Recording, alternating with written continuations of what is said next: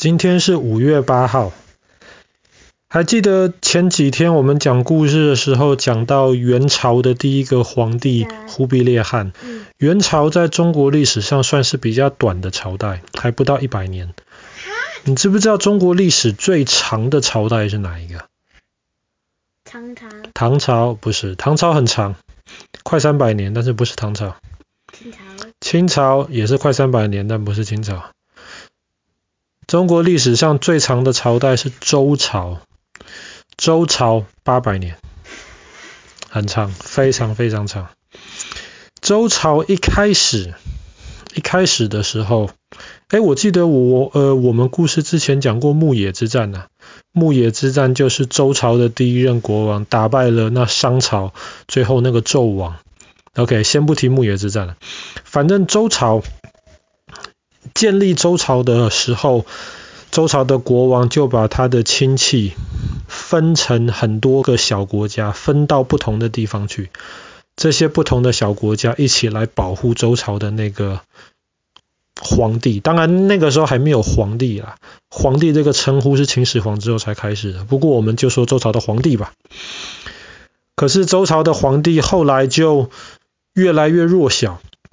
他本来分封的那些小国家就越来越强大，所以周朝后来的时候被称为春秋时代。对对，春秋时代，又更后来就被称为战国时代。对，春秋战国，没错。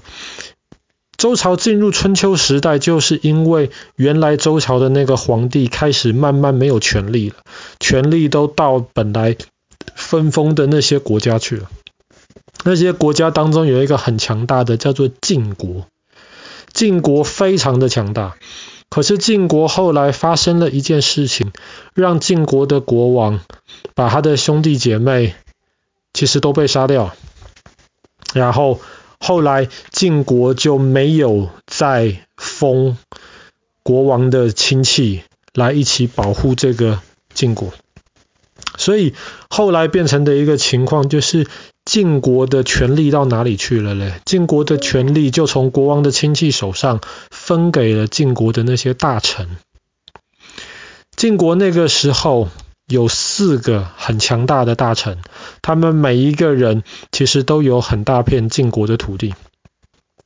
其中一个他叫做智，智家，智慧的智；一个韩家，韩国的韩。一个赵家，赵国的赵；一个魏家，就是后来魏国的魏。韩赵魏其实后来都是战国时代的三个不同的国家。OK，智家、韩家、赵家、魏家，智家是最强大的。那个时候，智家的那个老大，其实他很强大，他完全不把晋国的国王放在眼里，他也不把其他三家放在眼里。所以他有一天看到，哎，韩家的这片土地不错啊，很肥沃啊，他就跟韩家的老大说，哎，我看中那个土地，给我吧，你不给我就打你。韩家知道打不过自家，韩家就哎呀，给吧给吧。又看到了魏家，哎，魏家那边也有一片土地不错，靠河边呐，交通方便呐。找魏家的老大把土地给他，魏家老大知道打不过，只能给，都给的不甘心，但是没有办法，只能给。后来他又看到赵家有一片土地，哇，智家的老大就把赵家的老大找过来说：“哎，那个你那片土地不错啊，给我吧。”赵家的老大在犹豫，自家的老大就说。我之前跟韩家跟魏家要，他们都给我了，你敢不给我？后来赵家的老大说什么都不肯给，那自家的老大就很生气，怎么办？就要教训这个不听话的小弟啊！他就联合了韩家跟魏家，在西元之前四百五十五年，西元前哈、啊，不是西元后，西元之前的四百五十五年。智家就联合了韩家跟魏家，把赵国，把那个赵家的总部叫晋阳，晋阳就是今天山西的太原，把晋阳团团围住。赵家打不打得过？打不过，只能死守在他们的总部里面去。可是总部被围住了，里面的食物迟早有一天会吃光啊。可是赵家就是不投降。后来智家的那个老大，有人就建议他说：“他不投降是吧？告诉你哦，晋阳，也就是今天的山西的太原，它在一条河的旁边。不如就这样子，你把那条河的河堤给扒开，用那条河的水来灌晋阳这个城。他们泡在水里泡个几天，他们就会投降。”哇！自家的老大一听这个有道理，后来他就决定了，引导河水灌入晋阳城。水一灌进去，赵家老大发现守不住了，士兵的身体都泡在水里面，怎么打仗？而且泡在水里面，他他们储存的食物很快就烂掉了，这样子食物就消失得更快。赵家老大本来都想要投降啊。可是投降之前，他想到了一个好办法。什么好办法呢？他就想到说，不如就这样子吧，我先派使者去见一下韩家跟魏家的老大，跟他们谈谈看。跟他们谈什么呢？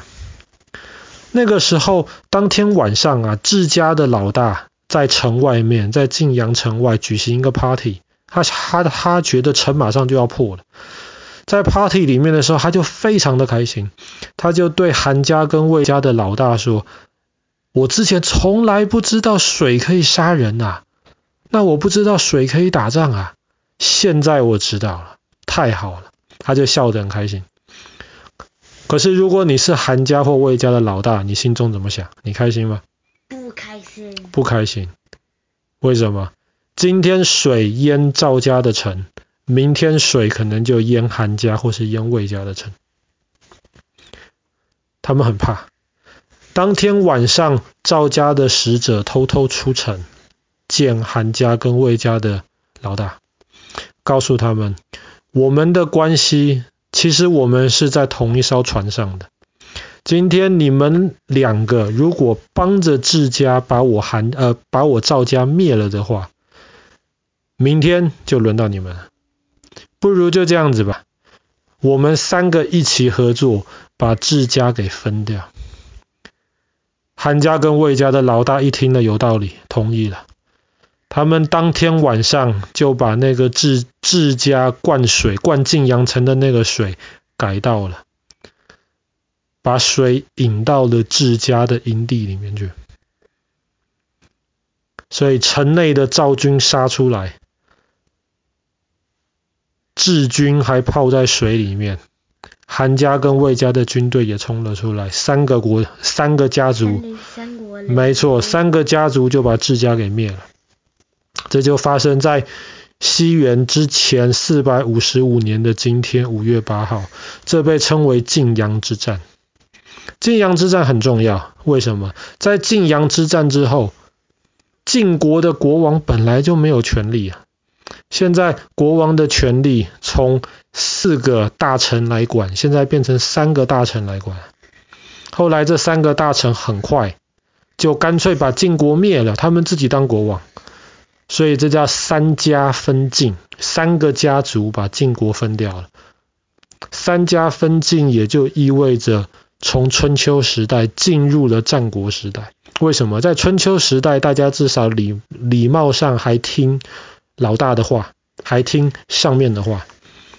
可是你想想看，你下面的三个大臣敢把晋国的国王给废掉，那谁还听谁的话啊所以就进入了所谓的战国时代，谁也不听谁的话了，我们就打，打赢的人说话算数。所以这就是为什么后来战国时代才有韩国、赵国跟魏国。好了，我们今天故事就讲到这边了。西元前四百五十五年的今天，发生了晋阳之战，后来引发了三家分晋，中国正式从春秋时代进入战国时代。